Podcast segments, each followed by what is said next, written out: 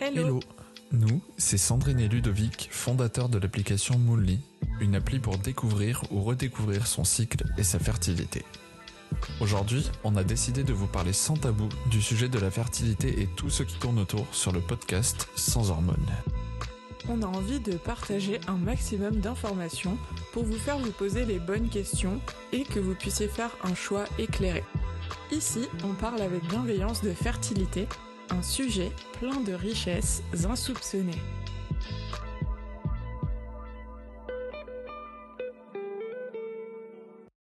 Bienvenue dans ce nouvel épisode. Aujourd'hui, on est ravis d'accueillir Lorraine, qui est naturopathe et surtout la créatrice d'Émancipé et du Fertility Club pour toutes les personnes qui connaissent et à qui ça parlera un petit peu plus. Euh, donc Lorraine, pour nous, c'est un peu la bosse des explications sur la fertilité. quand tu arrives sur son compte Instagram ou son site, tu connais absolument rien et quand tu ressors de là, tu as découvert mille et une choses sur ton corps et sur euh, ton cycle. Et donc c'est ça qui est génial. Euh, dans cet épisode, on va parler de plusieurs choses. Dans un premier temps, on va parler de fertilité évidemment. Sinon, je vois pas trop l'intérêt de t'avoir aujourd'hui.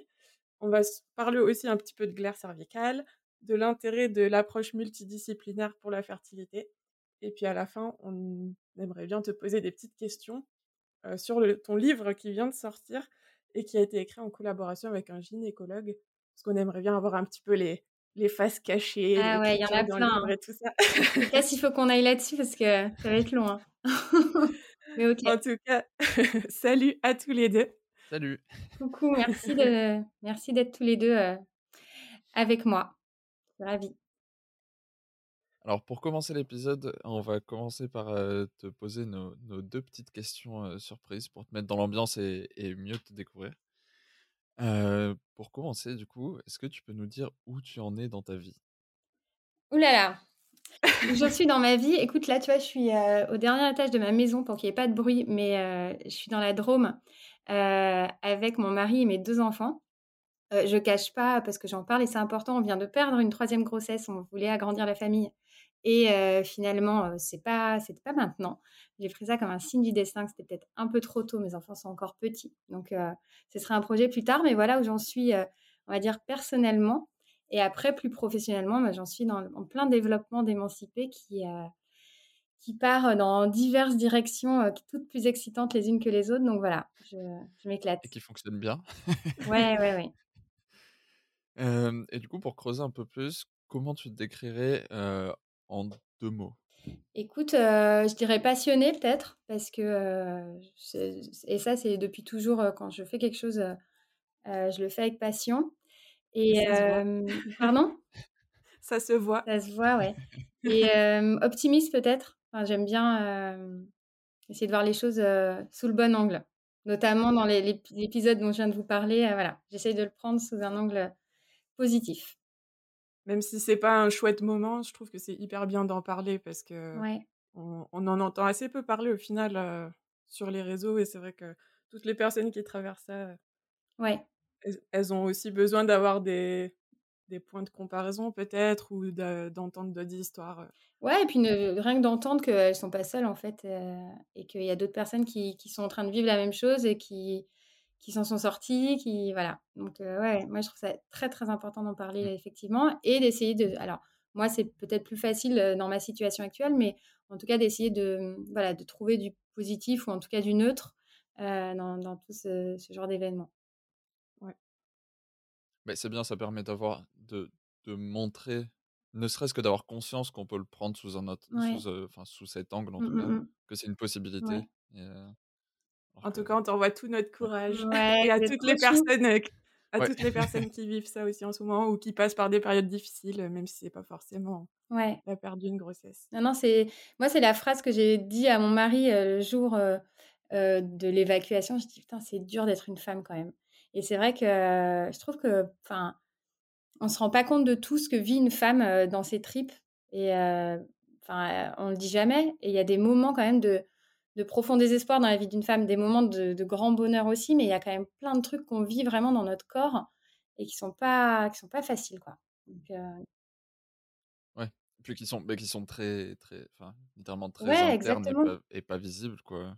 c'est, les, les, gens à l'extérieur vont pas ou mmh très peu avoir. Et si tu mets pas de mots, si tu fais pas la démarche de mettre des mots, bah, tu restes tout seul dans ta, dans ta bulle négative. Et c'est pour ça, moi, c'est un de mes combats, entre guillemets, le mot est grand, mais c'est d'arriver à mettre des mots sur toutes ces étapes de la vie, que ce soit, bon, là, on parle des fausses couches, mais aussi des l'infertilité, des difficultés à, à, trouver le bon mode de contraception. Enfin, il y a plein de trucs qui sont pas évidents dans la vie féminine, sexuelle, hormonale et tout ce qu'on veut. Et déjà, de mettre des mots, bah, ça, ça fait un premier step. Et puis après, libre à chacun d'aller dans la direction qu'il veut. Mais mais il faut qu'on reconnaisse que ce bah, c'est pas facile d'être une femme parfois. Quoi. Un homme non plus, hein, je te rassure, Ludovic, il y a plein de trucs. Mais moi, c'est. Ah oui, ma vie, elle est très difficile. Alors, on, va sortir un tout petit peu de ce sujet-là, mais c'était une question que je voulais absolument poser au début de ce podcast. Il n'y a pas longtemps, tu as dit sur Instagram euh, qu'un jour tu annoncerais de comment tu es passée de avocate ah. à spécialiste de la fertilité. J'ai dit que j'allais raconter, puis c'est, c'est lui. Ouais. Et du coup, bah, nous, on aimerait bien avoir l'avant-première de. Ah ouais, ouais, ouais. Oh, ouais, faut que j'arrive à la faire courte, mais non, j'ai toujours été un peu, euh, pas marginale, mais il m'appelait Madame Quinoa, tu vois, dans mon cabinet d'avocat, parce que euh, j'essayais de manger sain quand tout le monde mangeait n'importe quoi. Donc, j'ai quand même toujours eu cet état d'esprit, il y avait un truc au fond de moi. Et il y a eu plein de micros-événements euh, mis bout à bout qui, euh, qui ont été le déclic. Il y a eu euh, bah, les attentats du 13 novembre, parce qu'on était, euh, on habitait au plein, plein dans ce coin-là. Et donc, ça a été un premier truc où on s'est dit, oh là là, est-ce que c'est vraiment notre vie d'être à Paris dans, cette, dans ce climat-là? Il y a eu des, dossiers où je me disais, mais qu'est-ce que je fous là au milieu? Ça me passionne pas, voilà. Et puis, voilà, un besoin d'aller vers, vers des choses qui qui m'intéressent. En fait, ce que je disais souvent, c'est que j'adorais mon métier, mais j'aimais pas la matière sur laquelle je travaillais. J'adorais la dynamique intellectuelle de faire des recherches, de, de construire des raisonnements, de, de, convaincre des gens euh, de sujets, etc. Mais j'aimais pas la matière. Et en fait, je me rends compte qu'aujourd'hui, je fais le même métier, mais avec une matière que j'adore. Parce qu'en fait, je fais ça aussi, je cherche, je construis des raisonnements. Ouais, j'argumente. c'est pareil, c'est de la recherche, de conseil. Enfin, en fait, le métier est presque pareil, mais, mais juste sur des sujets passionnants. Et après, ça s'est fait plus progressivement. On a du coup, à la suite de ces événements, tout plaqué. On est parti faire un tour du monde. Et c'est là que j'ai commencé ma formation en naturo. après, je me suis formée à Billings. non, d'abord, je me suis formée à Sensiplan en tant qu'utilisatrice pour ma pour moi ma, ma, contraception parce que j'étais en freestyle depuis des années et donc il était temps que j'ai un cadre. et puis après, je me suis formée en tant que monitrice Billings. Après, Là, je viens de finir une formation en restauration de la fertilité. Enfin, j'ai fait plein de formations, ce qui s'est fait progressivement, mais j'ai toujours gardé mon côté scolaire euh, Sciences Po. Tu vois, j'avais besoin de faire des formations avant de vraiment commencer. Donc, j'ai commencé les formations en étant encore avocate et après, j'avais pris un job de juriste en entreprise en rentrant du tour du monde. Et euh, voilà, donc en fait, c'est progressif. Euh, la transition, tu vois, c'est plus plein de petits événements qui, qui m'ont fait aller là où je suis, mais je ne pensais pas que je serais là aujourd'hui. Tu vois, ça va plus loin que ce que j'espérais. C'est vrai que c'est marrant le, le, parallèle où tu dis que c'est quasiment le même métier. C'est j'aurais pas j'aurais pas vu ça. Enfin, vu de l'extérieur, c'est vraiment c'est pas flagrant du bah, tout. Intellectuellement, si. En fait, ouais. Parce que je pense qu'il faut aimer chercher, il faut aimer lire des études, il faut aimer regrouper des infos, enfin recouper pardon des infos.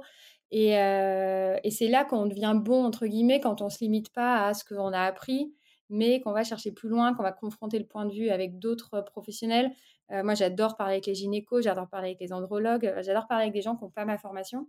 Et en fait, un avocat, c'est un peu ça aussi. Tu vas, tu vois, tu vas chercher les bons experts, tu vas chercher les, les mmh. bons témoins quand tu es sur des trucs plus judiciaires. Enfin, il faut aller trouver l'info. Et moi, souvent, je disais, moi, j'étais en cabinet d'affaires, les, clients, ils nous appelaient, donc c'était des entreprises, du coup. C'était des juristes surspécialisés dans un domaine. Et en fait, ils nous appelaient quand ils arrivaient au bout de leurs compétences, à leur limite, qu'ils butaient sur un dossier et qu'ils avaient. Là, je ne parle pas de contentieux, hein, je parle de conseil. Et que du coup, ils avaient besoin d'un avis extérieur. Et il nous appelait, on faisait, il nous faisait le brief par téléphone, on se regardait avec mon boss, on ne comprenait pas deux mots de ce qu'il racontait, on ne connaissait pas la matière, on connaissait rien, et on avait une semaine pour devenir meilleur qu'eux et trouver une solution au truc sur lequel ils se cassaient les dents pendant depuis six mois, tu vois. Et, euh, et en fait, bah, là, tu as intérêt à... C'est la... C'est l'équipe Ouais, c'est super ça, spéciale, c'est les ça forces et en fait, tu as intérêt à aimer débusquer et trouver parce que tu te dis si toute l'équipe des juristes, ils ont rien trouvé Mmh. et en fait, on le trouvait, tu vois, parce qu'on savait raisonner, parce qu'on savait chercher, les bonnes infos et cetera et alors bon, c'est pas tu vois, c'est pas la même chose. Les filles qui m'appellent me me mettent pas des trucs, «Lorraine, pour lundi, il faut que tu me dises comment je dois avoir un bébé». Mais heu, mais en fait, il y a ce côté un peu, bah, je vais pas me contenter de d'entendre, enfin d'appliquer ce que j'ai entendu de façon bête et méchant, sur l'ovulation et je vais aller un peu plus loin et trouver, trouver, d'autres façons, de comprendre, de faire, d'améliorer, de booster et cetera et donc ouais, moi je trouve que ça se ressemble au final. Mais bon, si un avocat m'écouterait m'écoutait, il dirait: «Tu as fumé Lorraine», mais Qu'est-ce qu'elle dit? mais ou pas, ou pas. Je fais pas ça moi. Alors justement, tu as parlé de Billings et de Sensiplan. Ouais. Heu, peut-être on peut rappeler un peu ce que c'est, les différences et tout ça? Parce qu'il y a peut-être des personnes qui connaissent pas. Sensiplan, c'est de la symptothermie, donc on utilise 2 voire 3 indices combinés pour observer et interpréter au jour le jour où on en est dans notre fertilité, donc la glaire, la température et éventuellement le col de l'utérus. Moi, je me suis formée, à la base comme ça, mais en fait, depuis des années, je pense que j'utilisais Billings, inst intuitivement, instinctivement, parce que j'observais surtout ma glaire, mais donc ça m'a plu de me former à Sensiplan parce qu'au moins j'ai voilà, j'ai connu toutes les règles de façon claire de température, mais Billings, en revanche, c'est, heu, une méthode d'observation du cycle qui est basée uniquement sur la glaire, du coup avec des conditions un peu plus strictes pour qualifier une ovulation, heu, un sommet Billings, on appelle ça, heu, avec la glaire, puisqu'on n'a pas le double contrôle de la température et ouais, ce sont 2 approches différentes, mais qui au final, restent de l'observation, des indices de fertilité, un qui n'utilise que la glaire, l'autre, la glaire, la température éventuellement le col. Voilà, faut trouver la la méthode qui correspond le plus à, mmh, à son mode de vie. Parfois, la température, c'est compliqué, à sa facilité à observer la glaire. Pour certaines, c'est pas évident, dans ce cas-là, Billings sera pas adapté. C'est important de de faire un petit panorama des des méthodes existantes, je trouve, avant de se lancer parce que, heu, on n'est pas toutes pareilles et hem, voilà, moi ça moi je trouve ça chouette d'être formée aux 2.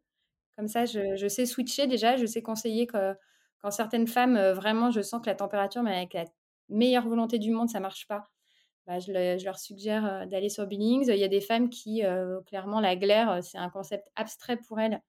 Bah, elles peuvent faire de la symptothermie avec le col, enfin voilà. Bah, c'est un peu l'avantage d'avoir plusieurs méthodes ou plusieurs variantes existantes. C'est que oui, il y a il y a certains aspects qui peuvent ne pas correspondre et bah, tout comme, tout comme un peu toutes les enfin, en tout cas, si c'est en contraception, les toutes les différentes méthodes de contraception qu'il y a, au moins c'est il y en a qui conviendront plus parfois à juste à certains à moments de la vie, tu vas être plus Oui, c'est à ça, faire une méthode et à un Mmh. autre moment une autre. Ouais, ouais. Non, mais c'est c'est comme ça, c'est comme les pilules, il y a des moments où la pilule, c'est pas si mal. Bah, nous, c'est un truc qu'on qu'on dit pas mal à chaque fois, en fait, c'est on on n'est pas on n'est pas anti pilule.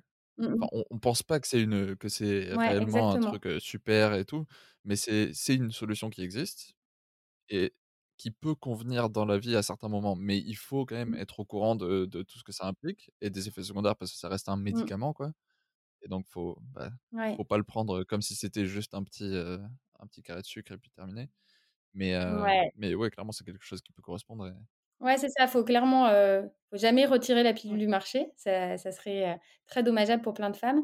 En revanche, faudrait, vraiment plus informer les jeunes filles notamment, heu, sur, ce qu'elles font à leur corps, sur ce qui se passe dans leur corps et heu, là, tu vois, moi, je me j'ai Ouais. j'hallucine un petit peu, c'est intéressant, que tu sois là aussi Ludovic, c'est que, hem, il y a il y a eu des des annonces, il y a quelques semaines sur la une nouvelle pilule pour hommes, dont une sans hormones, donc sans effets secondaires et en fait, j'ai vu même ça, le «tollé» entre guillemets que ça fait, alors même qu'on dit qu'il y a pas d'hormones et qu'il y a pas d'effets secondaires. Bon déjà, pourquoi ils y arrivent pour les hommes et pas pour les femmes, ça je ne sais pas, mais surtout, je me dis quand on ça permet pour la 1re fois de changer de prisme et de d'angle de vue et de se dire: «En fait, quand je regarde le truc du côté de l'homme, comment je le vis?» et moi, clairement, j'ai aucune honte à dire que j'ai pas envie de couper la testostérone de mon mec, que, heu et puis lui encore moins, mais que c'est important pour sa masculin pour sa masculinité, pour sa masse musculaire, pour sa virilité, pour sa voix, pour plein de ça et et d'un coup, vu comme ça, ça paraît ça paraît très raisonnable et personne est scandalé par ce point de vue, quoi.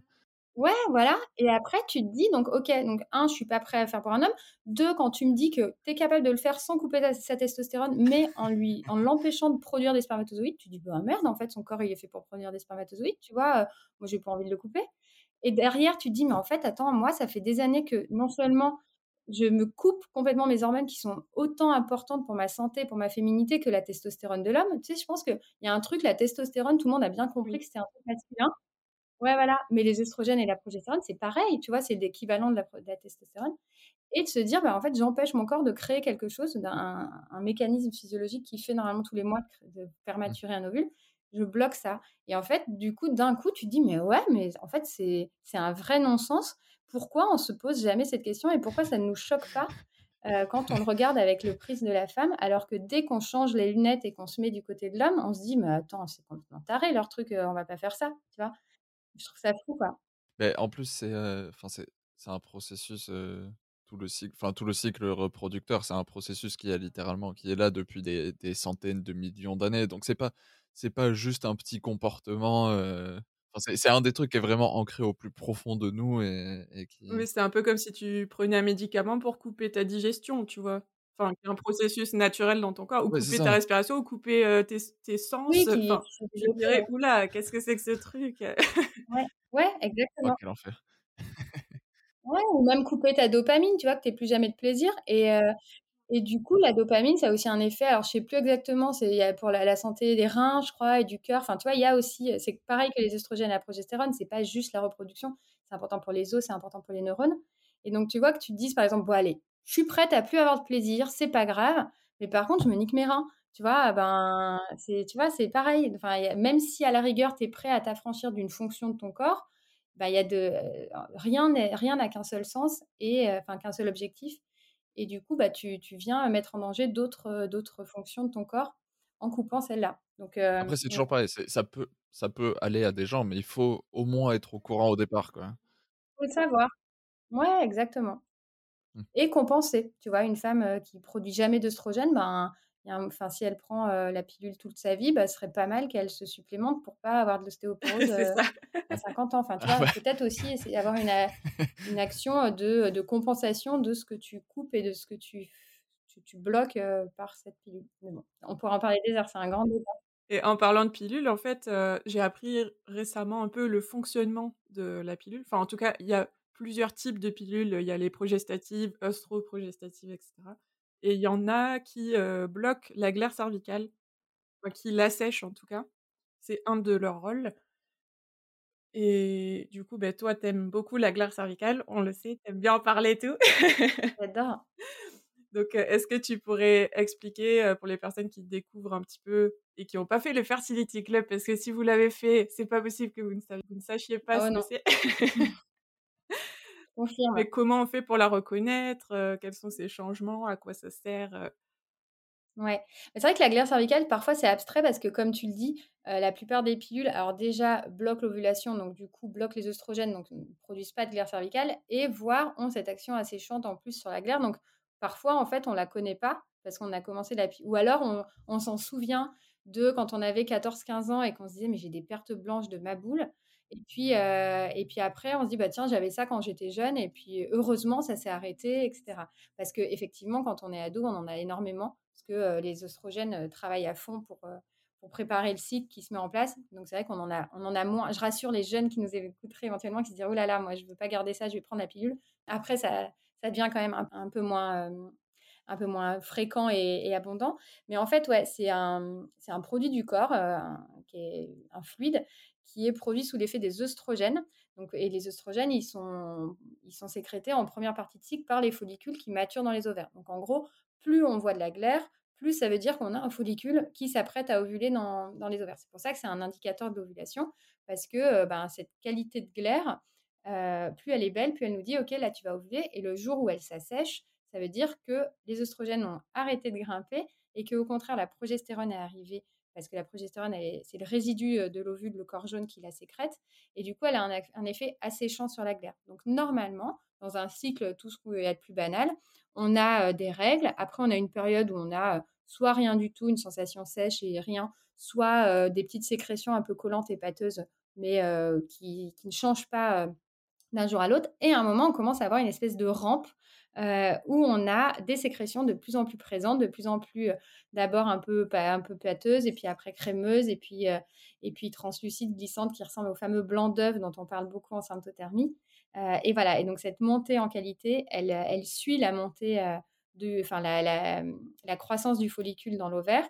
Et à un moment, on atteint un pic, le fameux sommet Billings justement qui veut une sensation glissante. C'est un peu comme ça qu'on le reconnaît quand on s'essuie et que le, papier il glisse qu'on doit repasser trois fois euh, pour vraiment s'essuyer, sinon on a l'impression d'en laisser toujours, et que du jour au lendemain, ça s'assèche, et qu'on retrouve ce profil un peu euh, bah, sec ou pâteux qu'on avait en préovulatoire euh, infertile, là, enfin la période préovulatoire avant la montée en qualité, et ben ça veut dire que l'ovulation est passée et qu'elle n'est plus là. Et du coup, cette glaire qu'on peut trouver un peu soit bizarre, soit même un peu sale ou honteuse, en réalité, c'est le meilleur indicateur que notre corps est en bonne santé, qu'il sait qu'il est en train d'ovuler, que du coup, il a une ovulation de bonne qualité avec un bon niveau, une bonne imprégnation hormonale, puisque le corps arrive en plus à produire cette belle glaire. Donc, en réalité, c'est magique. Et quand on sait l'observer, on, on, sait exactement quand on devient fertile et quand on ne l'est plus. Donc, c'est incroyable. Alors, je, tiens à dire, c'est vraiment la meilleure explication que j'ai vue. Non, mais vraiment. Enfin compris la glaire. ah, mais je connaissais pas du tout, je compris. Non, c'est faux, je, je, connaissais quand même. Hein, mais mais euh, c'est vraiment euh, l'explication la plus claire euh, avec tous les éléments. Ouais, ouais. Non, mais il faut. Enfin, en fait, il faut donner des images aux femmes parce que si tu leur dis juste la glaire et tout, quand tu leur expliques ce que ça fait quand tu t'essuies, ce que tu as fait quand tu es sous la douche, que tu passes ton savon, c'est pas la même chose. Enfin, tu vois, d'un coup, tu dis ah oui, peut-être ça, me dit un truc, ça effectivement. Parce que sinon, c'est un peu abstrait, c'est un peu. C'est en mode Enfin, c'est dur de le conceptualiser sur ouais, soi. Non, puis t'as plein de femmes qui ne voient pas. Même tu vois. Si quand ça fait, comme tu dis, des années que tu prenais la pilule ou quoi, et que du coup, tu te mmh. souviens même plus les pertes blanches, à quoi ça ressemble. Ouais, exactement. Et même quand tu la prends plus, il y a plein de femmes qui la voient pas, en fait, qui, enfin, mmh. tu vois, qui, qui n'y font pas attention, qui, qui ont l'habitude que leur culotte, elle soit pas propre en fin de journée, bah, c'est une donnée, tu vois, et elles font pas, pour elles, c'est aléatoire. Oui, c'est juste, c'est juste normal, et surtout, elles, elles connectent pas. Moi, j'avais ça, tu vois, mais je connectais pas au moment du cycle. Je me disais pas, tiens, tiens c'est toujours au même moment. C'était complètement, pour moi, parfois j'en avais, parfois j'en avais pas, mais j'avais pas cette logique de, de période, en fait, de périodicité par rapport à ma fertilité. Et cette glaire, justement, il y a beaucoup de personnes qui se posent la question quand elles ont des cycles un peu irréguliers, typiquement les personnes qui sont sujettes au SOPK ou, ou même parfois sans avoir de, de, pathologie particulière. Du coup, qu'est-ce que tu pourrais dire à ces personnes-là, justement, des avantages à pouvoir observer sa glaire pour, ouais. quand on a des cycles irréguliers, justement? Ouais, c'est vrai que parfois ça fait peur parce que donc on voit dans les manuels exactement cette progression que je viens d'expliquer là avec cette montée assèchement, ça c'est la perfection on va dire. Et en fait, il y a plein de femmes pour qui c'est pas aussi simple et qui peuvent avoir des épisodes de glaire euh, à plusieurs moments de leur cycle. Donc certaines vont penser qu'elles ovulent, euh, plusieurs fois. Euh, ça c'est une croyance erronée mais qui est quand même assez, euh, assez fréquente. Et en fait, elles vont se dire, bah non, pour moi, c'est pas fiable parce que euh, bah, moi, j'ai déjà ovulé il y a 10 jours, euh, là, j'ai de nouveau la glaire, bah, je sais pas ce que c'est, etc. Alors qu'en réalité, quand on a des cycles un peu longs, et ou irréguliers, et ben on peut avoir des, le corps qui prépare une ovulation, donc qui donne tout au niveau hormonal, et puis qui malheureusement n'arrive pas à aller au bout et à faire sortir ce follicule, enfin cet ovocyte de l'ovaire. Et du coup, ben, elles vont avoir tous les signes plus ou moins d'une ovulation qui arrive. Et puis, en fait, ça va faire pchit, ce qu'on appelle les faux départs ou les tentatives infructueuses d'ovulation. Et ça va repartir peut-être 5 jours après, 10 jours après. Et moi, j'ai vu des femmes avoir des cycles de 100 jours euh, avec euh, X tentatives d'ovulation et puis finir par ovuler, voire tomber enceinte euh, à cette ovulation-là au jour 70 parce qu'elles ne sont pas passées à côté. Mmh. Alors que, donc moi, c'est ça vraiment, je trouve l'intérêt, c'est qu'une femme qui a un cycle long, bah, on lui a dit ovule au jour 14, donc, elle a tout donné au jour 14. Je parle de quelqu'un qui est en désir de grossesse, par exemple. Euh, et puis après, bah, elle attend. Et elle se dit, j'ai un retard de règles. Donc, elle, elle fait des tests tous les deux jours. Et puis, elle voit revenir cette glaire. Mais jamais elle se dit, bah tiens, non, moi, j'ai ovulé au jour 14. Là, j'ai juste un cycle long. Mais euh, sans penser que cette phase, elle ne peut pas être plus longue normalement, que c'est l'ovulation forcément qui est décalée. Alors que quand on sait observer sa glaire, on va la voir revenir. On va se dire, ah bah tiens, non, en fait, c'était pas ça la dernière fois. Et puis, je vais pas la louper. Et là, c'est là où l'intérêt de la thermie est chouette dans la symptothermie. C'est quand on prend la température en parallèle, et ben on le voit que c'est un faux départ. Parce qu'on voit bien que la, courbe, elle reste plate et qu'il n'y a pas cette montée. Donc on se dit, bah mince, non, là, loupé. J'attends la prochaine jusqu'au jour où non seulement la glaire devient magnifique, mais en plus on a cette montée. Et là, on passe pas à côté. Donc, c'est, pour moi, c'est une vraie force pour les, les, femmes qui ont un SOPK ou un cycle long, c'est qu'elles euh, elles abandonnent pas euh, au jour 14 ou euh, quand elles voient la première fois de la glaire, mais elles, elles, savent continuer à observer, à se dire, bah non, ça va arriver, ça va arriver, ça va arriver. Parce que le scoop, c'est que ça finit toujours par arriver. Et parfois, ça peut être long, mais ça finit par revenir. C'est vraiment la, la, la, température et la glaire, elles se complètent super bien dans le sens où il y en aura toujours un des deux normalement qui mentira pas en fait. Il y en a un des deux qui peut montrer un mmh signe, beh, soit la glaire, comme tu dis, avec des, avec des tentatives d'ovulation, ou la température, parce qu'on a une petite infection ou un truc comme ça. Il y en a un des deux qui va montrer un signe, mais l'autre, normalement, il devrait, il devrait dire. C'est ça. Et quand on a les deux, quand on a les deux qui sont à peu près dans la même période, donc on est sur à peu près une intervalle de 5 jours maximum environ. Ouais. Bah là, c'est sûr que l'un va valider l'autre, en fait. Exactement. C'est ça qui est chouette. Ouais. Dans le Fertility Club, du coup, tu abordes un peu tous ces aspects de découverte de l'observation de son cycle, de sa glaire, sa température, etc. Et est-ce que tu parles aussi de la fertilité des hommes? Enfin, comment tu inclus l'homme dans le processus de conception? Bah, J'ai eu un raisonnement assez progressif. Au départ, j'étais très fémino-centrée, je sais pas comment les dire. Euh, je me concentrais sur les femmes et je parlais un petit peu des hommes, mais je partais du principe que les hommes, enfin, en tout cas dans les échanges que j'avais eus jusqu'à présent, les consultations que j'avais faites, j'avais du mal à, à, intégrer les hommes. Parfois, ils venaient, mais ça suivait pas, etc. Et puis, plus j'avançais, plus je me disais, mais attends, faut qu'on arrête, en fait, là.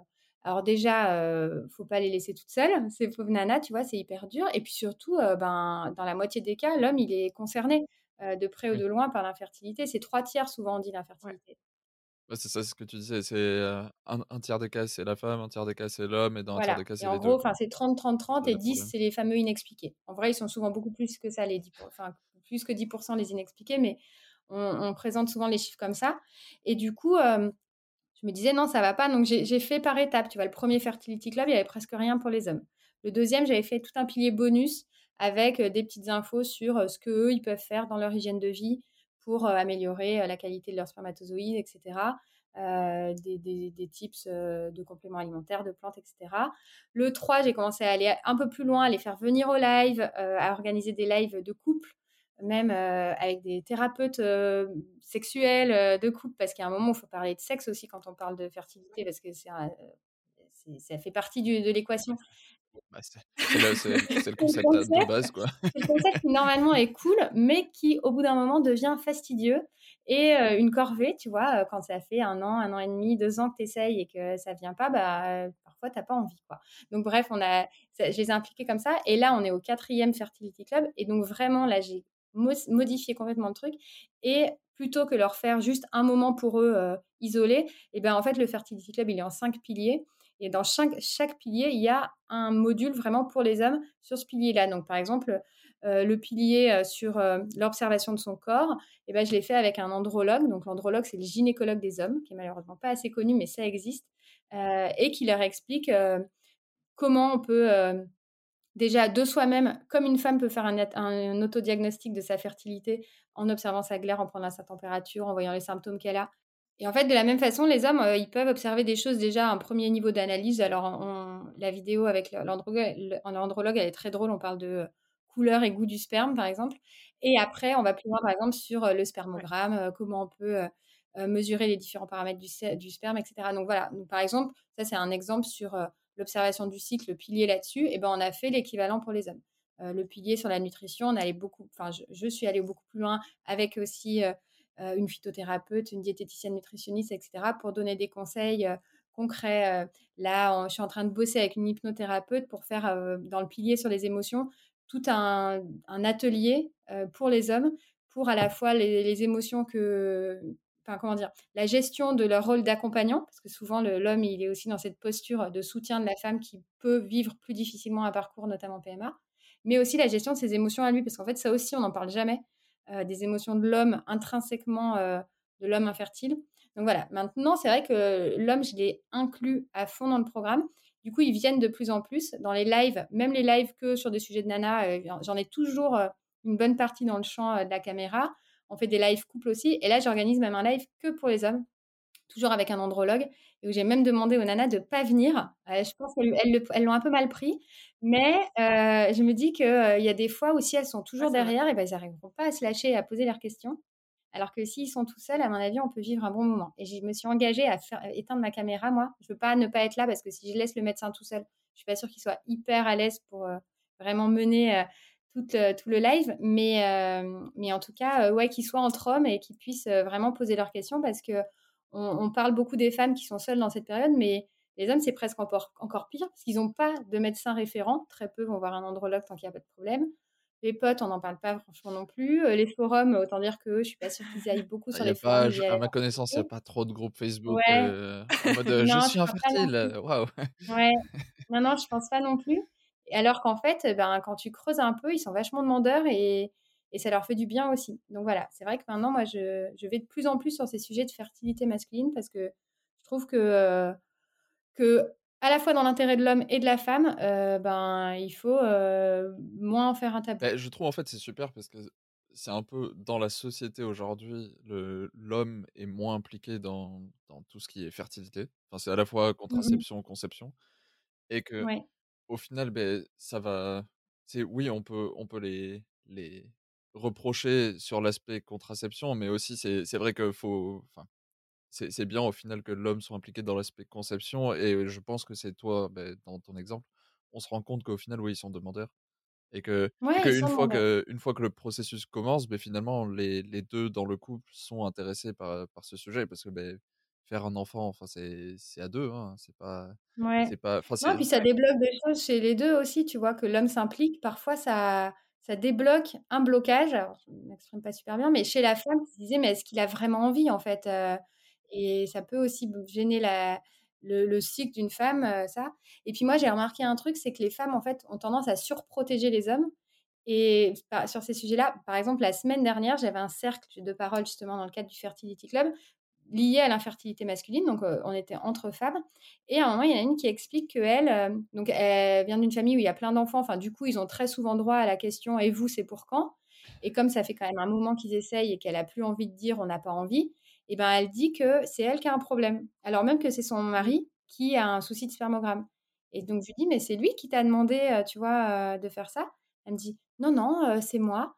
Et je dis tu vois tu t'attribues la le, comment dire pas la faute parce que c'est pas une faute mais en tout cas l'origine alors même que lui il t'a rien demandé et c'est vrai qu'on est et moi je suis pareil hein, on a tendance à surprotéger un peu les hommes toujours cette histoire de virilité ouais, c'est ça il y a le point de vue de virilité il faut que Ouais, je suis un homme, quoi. c'est, on peut pas avoir de problème, on peut pas être vulnérable. Et... Ouais, alors que moi, j'en vois, en fait, bah, ils y parlent, quoi. Tu vois, ils sont à l'aise et ils disent, ouais, effectivement, bah, mon sperme, il est trop nage, je pense que j'ai fumé trop de pétards quand j'étais jeune. Enfin, tu vois, ils sont, ils sont pas honteux plus que ça, finalement. Mais il y en a qui sont mal à l'aise, mais, mais je pense que si on ouvre la boîte, on, on peut aussi avoir des beaux échanges en tant que, avec les hommes. Pour compléter un peu ce que tu viens de dire, je pense que tu peux aussi avoir la vision du fait que tu n'as pas envie d'enfoncer plus ton partenaire dans le fait que tu sais que c'est déjà dur pour lui. Et du coup, de le dire à l'oral, ça. Enfin, et que toi tu le dises, ça peut le faire se sentir mal. Et je pense que ça peut même être le cas en sens inverse aussi. Que. Ouais. T'as pas envie de lui reprocher.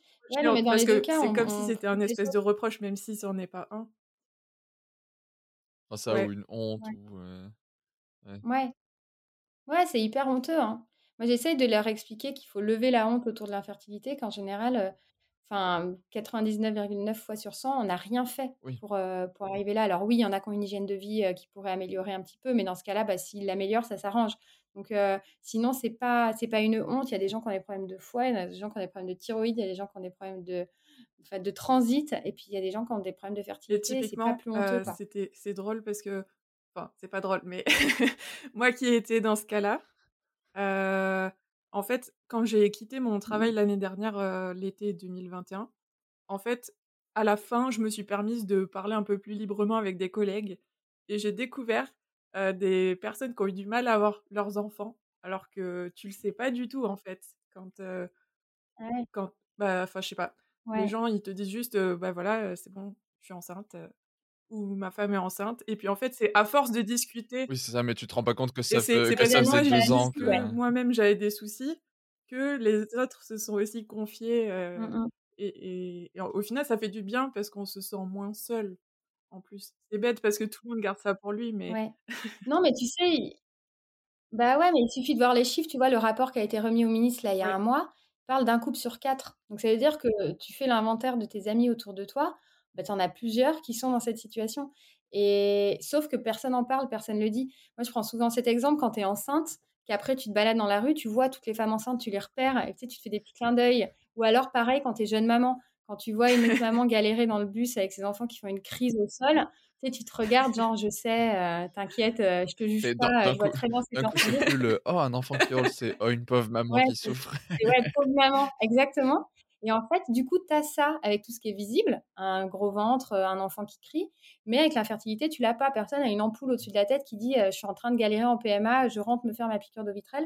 Alors qu'en réalité, bah, pareil, tu en vois autant dans le bus, tu en vois autant dans la rue, sauf que voilà, et tu en vois autant surtout dans son cercle d'amis, mais tu le sais même pas et moi, c'est pour ça que je pense que ce Fertility Club, en fait, il marche autant. C'est, heu, par tout le contenu, dont je suis hyper fière, tous les intervenants dont je suis encore plus fière, mais aussi par le fait de d'un coup, tu dis: «Ah ouais, en fait, elles sont là et ah ouais, effectivement et puis elles me ressemblent. Ah bah, tiens, elle bosse dans le Ouais. même type de boîte que moi. Ah bah, tiens, elle habite au même endroit que ma cousine» et d'un coup, ces gens-là, tu te dis: «Bah oui, ils sont réels, ils sont ils sont là et ils sont nombreux, punaise» et heu et ça fait un bien fou, en fait, même s'il y a un côté un peu, bon, bah, on est tous dans notre galère, mais mais on se rend compte qu'on pas Et par rapport à à l'intérêt, justement, tu disais que tu as fait appel à plein de professionnels différents, heu, quels quels sont les apports de on va peut-être pas tous les citer, mais quels sont les apports de chaque, professionnel au niveau de la fertilité?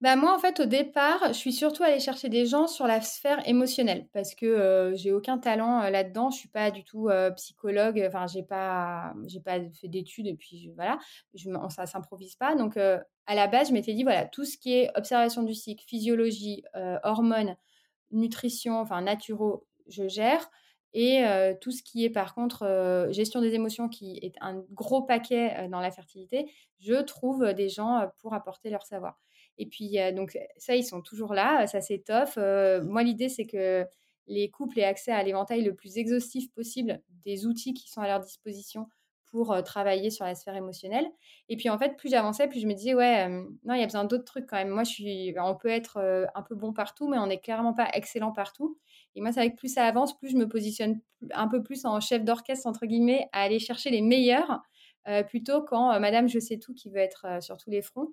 Et donc du coup, je suis allée chercher, des professionnels, déjà des médecins parce que ça me tenait à cœur que ce Fertility Club, il soit ancré dans la réalité de ce que vivent les gens.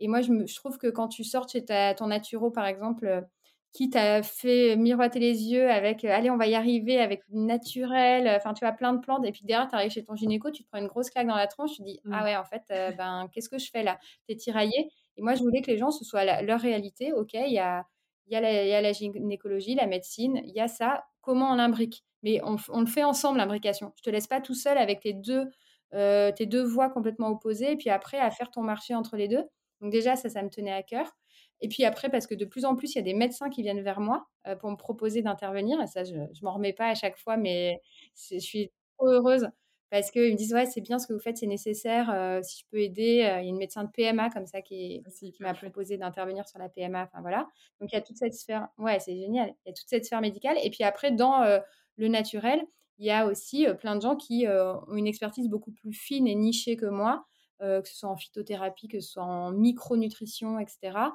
Et donc là, pareil, j'ai du coup des intervenants, alors certains qui interviennent juste 1 fois, on fait un module ensemble, ils apportent, leur savoir. Et puis d'autres qui, du coup, ont intégré l'équipe et sont présents au quotidien pour, heu, répondre aux questions, heu, des nanas et des de des conjoints aussi.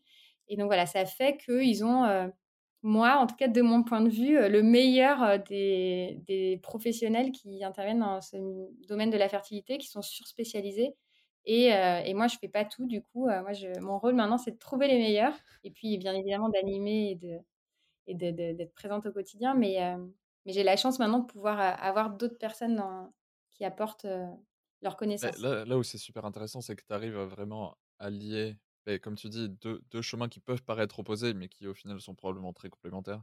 qui vont être vraiment la, Mmh. la médecine traditionnelle et les médecines, enfin je sais pas si on peut dire alternatives ou, Douce, ou médecine alternative, douce, ouais. qui au final, oui, peuvent se compléter, c'est juste elles vont pas forcément se concentrer sur réellement exactement les mêmes aspects. Ouais. Ouais, puis enfin, les 2 restent indispensables, tu vois? Moi, tenir un discours, qui serait de dire: «Non, abandonne tout, prends pas ces cachets, va pas en PMA», je suis pas magicienne et il y a plein de gens pour qui ça marcherait pas.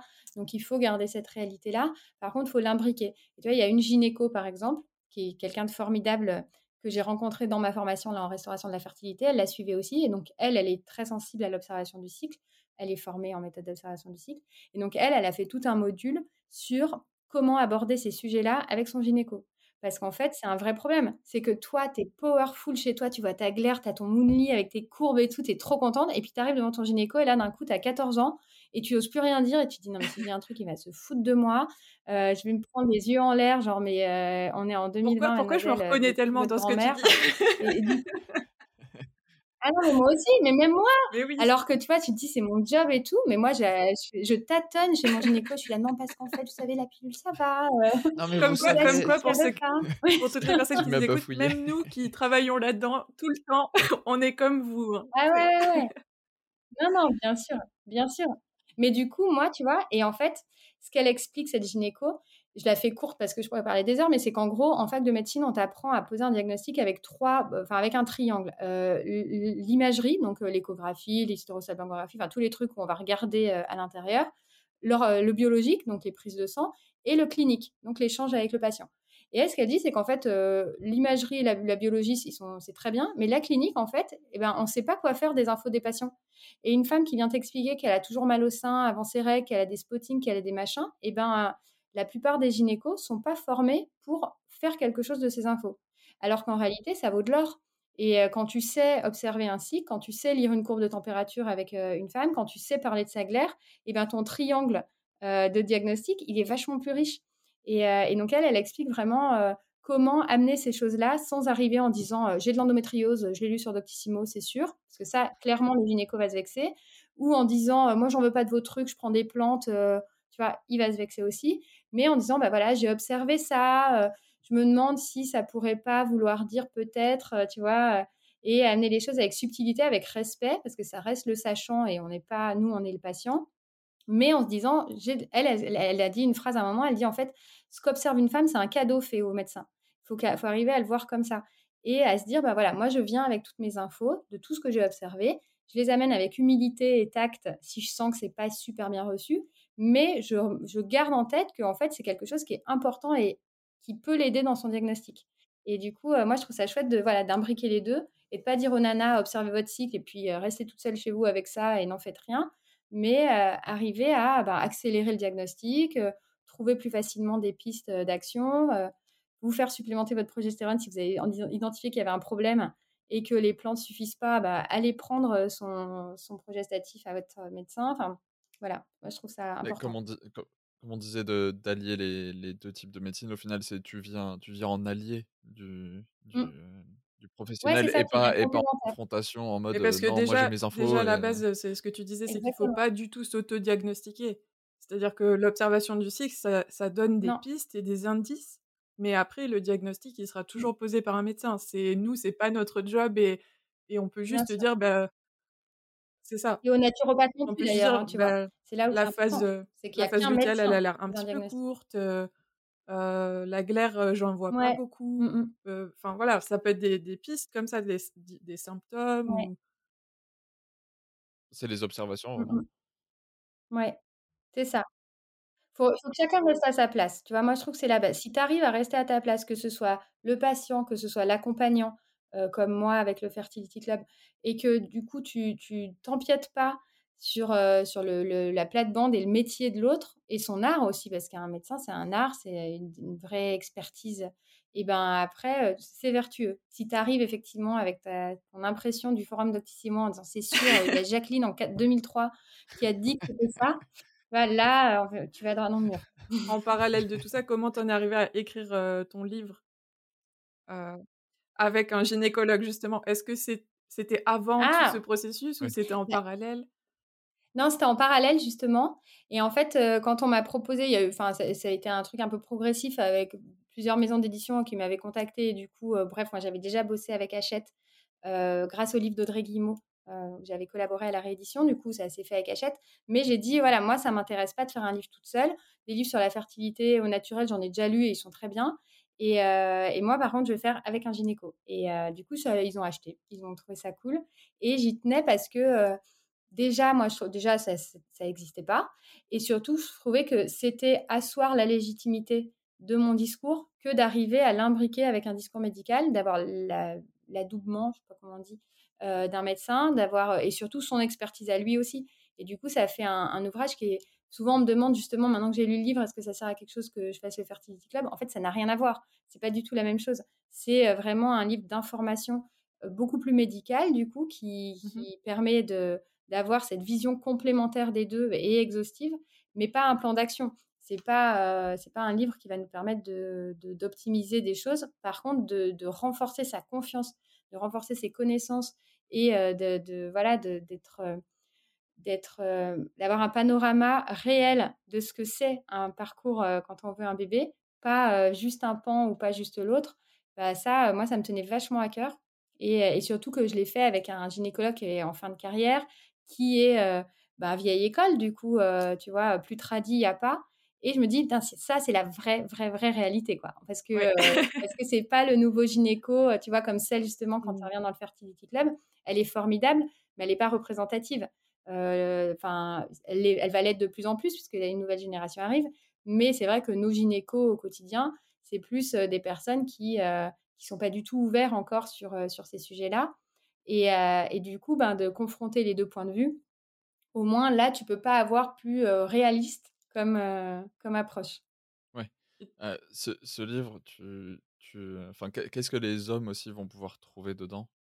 Ah bah ça, c'est ouais, c'est l'autre partie prise, c'était de pas faire un livre de nana, c'était de parler autant aux hommes qu'aux femmes. Donc du coup, bah, sur toute la, enfin, on leur explique eux aussi comment fonctionne euh, leur corps et leur fertilité, comment ça marche la spermatogénèse, euh, comment, euh, comment ils sont fertiles, et puis, et puis les examens aussi des hommes, parce qu'il y a du coup toute une partie beaucoup plus médicale sur les examens. Donc pour les femmes, évidemment, il y en a beaucoup plus, mais pour les hommes aussi. Et du coup, on a vraiment expliqué le spermogramme. Il y a tout un chapitre qui est très long là-dessus pour, pour tout détailler comment ça marche. Donc en fait, évidemment, ça reste un livre où si on devait taguer chaque, chaque page en disant ça c'est plus femme, ça c'est plus homme, il y en aurait quand même plus pour les femmes parce que la fertilité des femmes elle est plus riche, enfin plus il y a plus de causes. plus complexe quoi. Hein. Voilà, plus complexe, c'est ça, c'est exactement le mot. Mais par contre, c'est autant un ouvrage sur la fertilité des hommes et, et puis même dans la façon de, enfin c'est des, détails, mais dans les couleurs. Moi je voulais pas de rose, je voulais pas, voilà, je voulais que ce soit un truc qui, qui soit mixte. Ça me rappelle euh, quelqu'un. le violet de Mouni. c'est pareil, on, voulait, on voulait surtout pas partir sur du rose, mais qui. Bah ouais. Il y en a marre, quoi. Ouais, c'est ça, euh, franchement. Euh, les clichés, abat les clichés, quoi. ouais, déjà, abat les clichés quand tu parles qu'aux femmes, clairement. Mais d'autant plus quand tu veux être entendu par les hommes. Ouais. Oui, c'est ça, bah, parce que si tu donnes un livre tout rose, rose bonbon. Ouais. Bah, c'est sûr que de base, mmh. instinctivement, dans notre culture. Euh... C'est-à-dire, ça me parle pas à moi. Quoi. Pas, ça n'a pas été écrit pour moi. C'est ça. voilà. Là, c'est rouge, c'est neutre. c'est ça. Tu disais que vous avez eu parfois des difficultés à vous entendre? Ouais, ouais, non, non, c'était pas évident parce qu'en fait, bah, on est deux mondes complètement différents et il y a eu des petits clashs. Il y a eu des moments euh, où on se fritait même. Vachement. Après, euh, on est très respectueux euh, l'un de l'autre et euh, du coup, à chaque fois, on trouvait des terrains d'entente. Mais il y a eu des moments où clairement, il y a des choses qu'ils pouvaient pas, pouvaient pas lire, quoi. Et, et on a fait en sorte de les laisser quand même. Mais enfin, oui et non. C'est-à-dire que on a fait en sorte. Lui, ce qui était, tout ce qui le gênait, tu vois, c'était beaucoup, par exemple, parce qu'il y a des témoignages de femmes dedans et les témoignages à charge gratuitement contre la médecine, lui, ça, ça, il pouvait pas, tu vois. Et, en fait, je le comprenais. Donc, c'est vrai qu'on a essayé d'être sur ce genre de truc, d'arrondir les ongles, d'avoir euh, bah, des témoignages qui soient les plus objectifs possibles et, pas gratuitement anti-médecine, on va dire. Par contre, sur tout ce qui est physiologie du cycle, bah, en fait, à la fin, elle m'a dit Ah, j'ai appris des trucs. tu vois, Ah ouais, je voyais pas ça comme ça. Ça, c'est intéressant en fait. Alors moi, j'ai appris 100 fois plus que lui, il a appris hein, de, de, lui. Mais, mais voilà, on a, y a des, on a réussi à, à, tout mettre et à laisser nos points de désaccord sur la, la fréquence des rapports, par exemple. J'ai mmh. dit, voilà, avouez que vous, gynéco, vous dites aux gens de faire l'amour un jour sur deux. Oui, bon, si, je dis, vous le dites. Ouais, bon, t'as raison. donc, donc, on va l'écrire que vous vous dites ça et que moi, par contre, je ne dis pas ça parce qu'un couple euh, qui n'a pas 17 euh, ans et euh, qui n'est pas ensemble depuis un mois n'y arrive pas en fait. Donc sur ce genre de truc, on a vraiment inscrit nos, nos, divergences au moins de discours parce que je pense qu'au fond on est d'accord pour dire que évidemment que c'est pas c'est pas tenable sur le long terme de dire qu'on a des rapports tous les deux jours pendant 5 ans. Enfin tu vois. C'est clair. sur, les, sur les témoignages, ça doit être difficile en fait d'entendre ça d'entendre en fait des gens qui, qui, font des reproches à un groupe auquel tu appartiens bah oui, oui, et, qui, et qui, qui, concerne une, une partie non négligeable de ce groupe. Mais mmh. Moi, je le vois des fois, enfin, c'est bon, là, ça, va diverger un peu, mais, mais c'est quand je vois des témoignages sur les hommes, enfin, des témoignages un mmh. peu féministes qui, qui font des reproches aux hommes ou des trucs comme ça, et c'est je, sais que de base, c'est difficile en fait, parce que tu as envie de dire oui, mais moi, je suis pas comme ça. Mais sauf que c'est quand même un, un, problème qui est. De masse. C'est quand même globalement le, le, groupe qui a le problème et c'est important quand tu en fais partie, bah, au final, de, de t'en rendre compte et de dire bah oui, il faut dénoncer ce comportement. Quoi. Je suis d'accord. Mais c'est difficile au premier abord. Hein. Ouais, c'est difficile. Et puis après, c'est vrai que voilà, l'idée du livre, c'est d'être dans le respect. Et moi, je suis hyper respectueuse du corps médical. Je trouve, je les trouve brillants. Donc, et on a tellement de choses à apprendre. Donc, du coup, sur ces, sur ces choses-là, j'étais d'accord avec lui sur le fait que voilà, on n'avait pas, on n'allait pas mettre des témoignages, enfin, qui, qui étaient par principe, mon médecin, c'est un con, quoi. J'exagère un peu bah, le Ça se comprend aussi. Ah oui, bien sûr. Non, non, c'est ça. Après, le, le but, oui, c'est pas de faire non plus un ouvrage clivant. Bien sûr. non, non, c'est dit, moi, mon maître mot, c'était ça, c'était la réalité des gens. Surtout, et d'ailleurs, c'est surtout ce que je fais, que ce soit le Fertility Club, ce livre, là, le programme sur lequel je suis en train de bosser, plus pour la contraception, c'est d'arrêter de, se voiler la face ou de se dire, ouais, ça, bon, allez, c'est pas parfait, mais on va pas trop en parler, ils s'en rendront pas compte.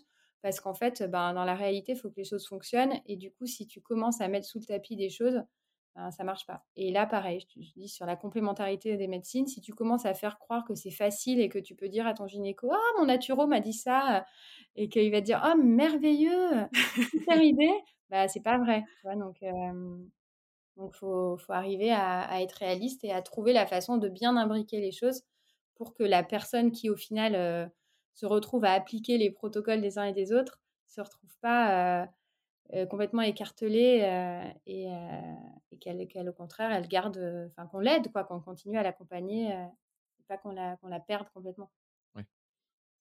Et jusque-là, tu étais du coup plutôt concentrée sur la conception entre le Fertility Club, ton mmh. livre et même sur ton site en général, ton Instagram. Et là, aujourd'hui, tu commences à parler un peu plus contraception, donc tu nous disais tout à l'heure. Est-ce que tu peux nous en dire plus un peu sur ton projet? Ouais, bah, en fait, à la base, moi, je voulais plus parler de contraception quand j'ai créé Émancipé. Et en fait, très vite, euh, on m'a beaucoup, enfin, les, femmes qui venaient me parler parlaient beaucoup de fertilité. Je me suis rendu compte qu'il y avait un vrai vide et du coup, euh, moi, ça me passionnait parce que bah, moi, j'ai des enfants, je vois ce que c'est, etc. Donc, du coup, c'est vrai que j'ai beaucoup travaillé sur ces sujets-là jusqu'à présent, mais j'avais toujours dans un coin de ma tête que, ben, pareil que la fertilité, où on se dit euh, on peut pas laisser ces gens tout seuls, machin, ben, sur la contraception, il y a des gros amalgames, il y a des gros, gros, enfin, des grosses méconnaissances, beaucoup de peur aussi. Tu vois, je disais, faut pas mettre les choses sous le tapis. Il y a plein de peurs sur la fiabilité, sur la capacité à y arriver, sur sur la sexualité, etc.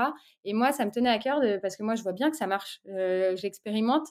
Ben de, convaincre les gens et d'arriver à les, à les rassurer en leur proposant, pareil, sous la forme d'un programme, un accompagnement, enfin une formation en contraception naturelle, donc en symptômes, mais qui soit intégrable au quotidien, quoi. Pas un truc mmh. où je te file la théorie et puis derrière, bah, débrouille-toi et tu verras, c'est pas non plus si évident, mais de prendre en compte tous les problèmes, soit les problèmes de contraintes, euh, les problèmes de sexualité, euh, les problèmes de libido euh, qui du coup montent juste quand, juste quand il faut pas. donc voilà, vraiment avoir un, truc le plus exhaustif. Et là, pareil, sur le même format que le Fertility Club, je fais pas ça toute seule. Sur la sympto, pour le coup, je me sentais absolument pas légitime pour le faire. Donc c'est Audrey Guillemot qui, qui est avec moi pour pour former les, couples aux règles de symptothermie. Et pour le coup, je ne connais personne d'aussi rigoureuse qu'Audrey, je, à mes dépens, parce que du coup, construire un truc avec elle, je passe ma vie à rectifier, parce qu'elle me dit non, Lorraine, là, ça va pas. Je donc, donc, je pense que sur la fiabilité, on peut pas trouver mieux qu'Audrey. et, et plein d'autres personnes autour pour justement intégrer ça dans la vraie vie.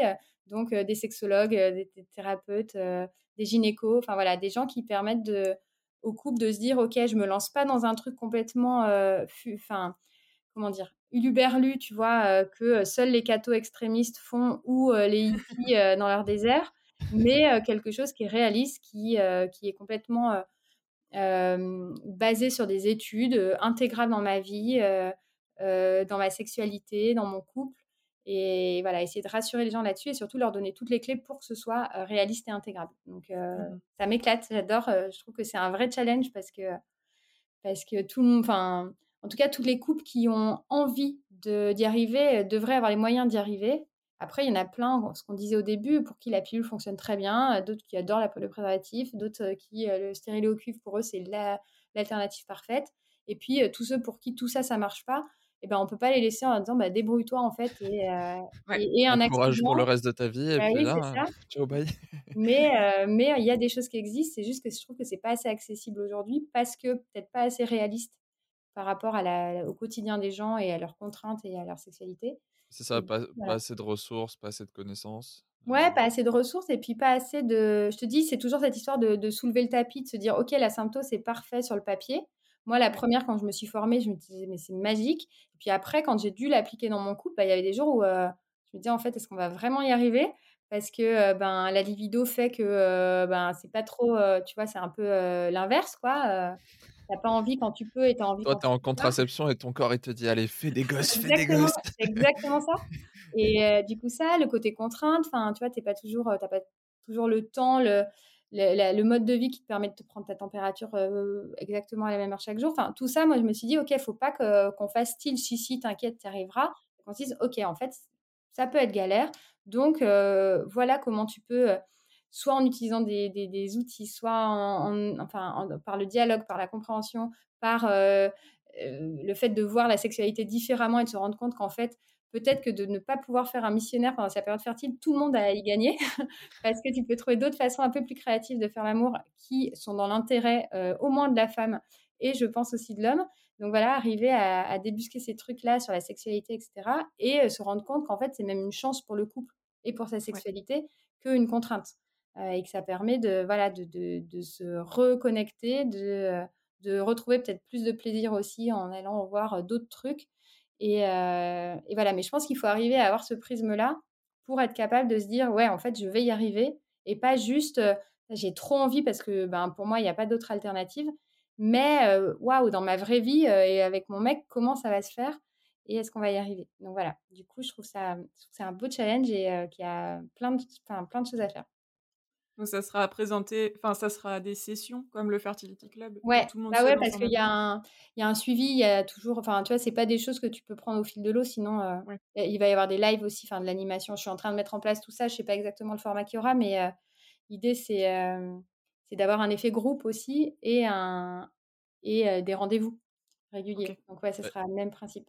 Du coup, où est-ce qu'on peut te retrouver justement, bah, s'inscrire à ces sessions ou trouver ton livre Ouais, bah, par Instagram, au moins, j'ai. Tu sais, il y a toujours le, link, le lien dans la bio, là, où tu peux mettre euh, tout ce que tu veux. Donc, euh, le livre, bah, il est sur Amazon, la Fnac, partout. Il était en rupture de stock, là, ça y est, ils sont en train de, de le ré, réapprovisionner. C'est un bon signe. Euh, ouais, c'est un super bon signe. bah oui, oui. Ouais, ouais, non, non, c'est cool. Je suis hyper contente. Et, et le programme, y a, on fonctionne, fonctionne toujours avec des listes d'attente. Donc, le Fertility Club, lui, le prochain, il ouvrira qu'en septembre euh, du coup, puisque là, j'ai ce programme-là entre-temps. Euh, donc là, il y a une liste d'attente sur mon site euh, et le lien est aussi dans ma bio Instagram. Et l'autre qui s'appelle le Serenity Club, j'ai galéré sur le nom, mais maintenant que j'ai vraiment bossé le contenu, je me rends compte à quel point c'est le mot parfait. Parce que c'est ça, c'est trouver la sérénité dans son... pour celui-là, je crois. Bien, merci, merci. Non, au début, j'étais pas sûre et en fait, je me dis, mais évidemment, il n'y a pas d'autre mot, quoi. C'est ça, c'est c'est trouver la sérénité dans ton corps, dans ta, contraception, dans ton couple, dans ta sexualité. Donc, bon. Et lui il va démarrer, je pense, début mai. Et là, il y a une liste d'attente déjà qui est sur mon site aussi et qui est dans ma bio Instagram. Donc voilà. Et après, Donc dépêchez-vous d'aller vous inscrire. Ouais, non, non, ça va être cool. Ça va être cool. avant pour avoir les sessions avant 2024. Ouais. On mettra dans la description de l'épisode de toute façon. Avec plaisir. Ouais, ouais, ouais, carrément. Pour finir, on aimerait te poser une dernière question. c'est qui aimerais-tu voir au micro du podcast pour un futur épisode? Oh là là, bah, plein, bah Audrey, tiens, parce qu'Audrey, elle est, elle est géniale et elle est. Pour le coup, tu vois, tu me disais, j'ai jamais aussi bien entendu parler de glaire. Moi, je me dis ça à chaque fois que j'écoute Audrey, tu vois, euh, température. Je, mais je comprends tout. elle est hyper. Ouais, pour moi, c'est la, c'est la plus, la plus au taquet des règles de la symptothermie et du coup, il n'y a pas un, une exception qui lui échappe. Donc, donc ça peut être cool. Ok. Bah, merci pour l'idée. Avec plaisir. Ben, merci en tout cas pour cette discussion qui était hyper intéressante et je suis sûre que les personnes qui écoutent auront appris plein de choses comme nous, parce que de toute façon, on apprend toujours des petites choses, même si on connaît déjà au taquet les sujets. Ouais. C'était hyper intéressant. Et on te souhaite bah, un bon lancement pour le Serenity Club, du coup. Merci. Et plein de ventes de livres et puis bah, plein de belles choses dans ta vie perso aussi pour tous tes projets. Ouais, Et vous aussi, du coup, plein de, plein de gens sur Moonly, puisqu'évidemment, le Serenity Club et Moonly seront intimement liés, puisque voilà, il faut, ça fait partie des, quand je dis des choses où il faut débusquer sous le tapis et voir les trucs compliqués, et bah, d'avoir une appli, c'est une vraie aide pour, bah, pour se soulager la vie, gagner du temps, moins y penser. Donc voilà. Merci pour ta confiance aussi. Ouais, il n'y a pas de quoi. À bientôt. À bientôt. Merci beaucoup d'avoir écouté cet épisode jusqu'au bout. Vous pouvez retrouver les ressources mentionnées dans la description. Si l'épisode vous a plu, n'hésitez pas à laisser 5 étoiles et à le partager afin de nous aider à faire connaître le podcast. Vous pouvez également télécharger l'application Moonly et notre ebook qui est totalement gratuit. Ça vous permettra d'apprendre à observer vos cycles en couple ou en solo grâce à la méthode symptothermique. Vous pouvez nous poser toutes vos questions sur Instagram ou dans le chat de l'appli, on y répond toujours avec grand plaisir. On se retrouve très vite dans un prochain épisode.